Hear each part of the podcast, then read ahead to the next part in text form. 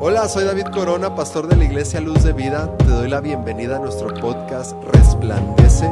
Te invito a que nos acompañes en esta serie 30 días con Jesús y descubras lo que Dios tiene preparado para ti.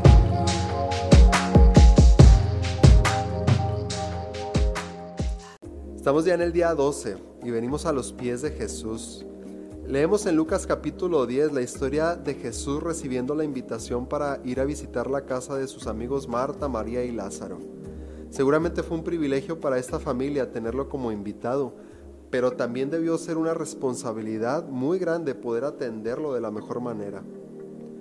Creo que los tres habían dedicado tiempo para tener todo listo para cuando Jesús llegara.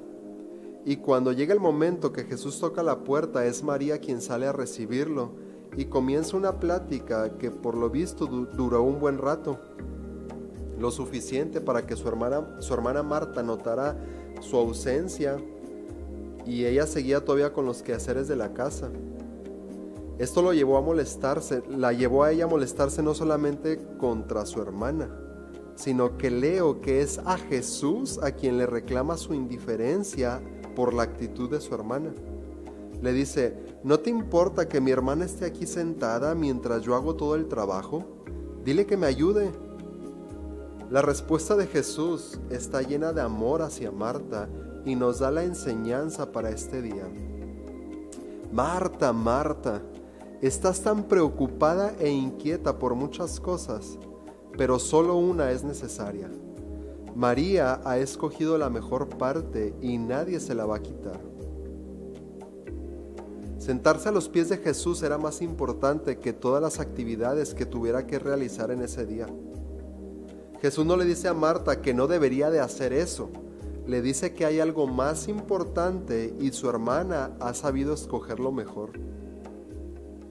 Quizá en tu vida diaria te has dado cuenta de la verdad en las palabras de Jesús.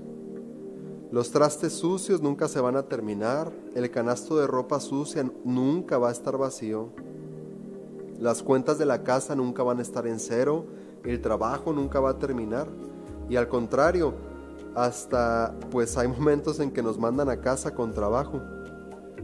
Existen infinidad de actividades y quehaceres diarios que siempre van a estar ahí pero debemos de tener cuidado de que todo eso no robe nuestro tiempo con Jesús y lo que cada día Él tiene para hablar a nuestra vida.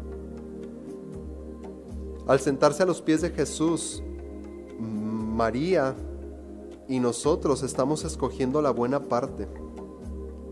Estamos dando prioridad a lo que es más valioso sobre todas las demás cosas. Sentarte a los pies de Jesús es estar dispuesto a recibir su palabra, representa sumisión a Él sobre todas las cosas y es estar dispuesto a escuchar y hacer su voluntad por encima de la tuya. Es necesario priorizar las actividades de nuestro día y darle un lugar de mayor importancia a escuchar su voz, la voz de Jesús, porque cuando hacemos esto, el terminar con las tareas no será un motivo de carga o preocupación como lo fue con Marta. Déjame preguntarte, ¿Cómo estás aprovechando tu tiempo? ¿Has puesto en prioridad el sentarte a los pies de Jesús y escucharlo antes que hacer cualquier otro quehacer de tu vida? Estás a buen tiempo para hacerlo, ya que todo lo que podemos recibir de Él, nada ni nadie nos lo puede quitar. Ni las dificultades, ni las persecuciones, ni los problemas, ni el hambre, ni la desnudez, ni el peligro ni mucho menos la muerte. Romanos 8 dice que en todo esto salimos más que victoriosos por medio del amor que Dios ha dado a nosotros en Jesús. Te animo a que puedas venir a los pies de Jesús. Gracias por acompañarme estos 30 días con Jesús. Te animo a que sigas la serie hasta el final. Dios te bendiga.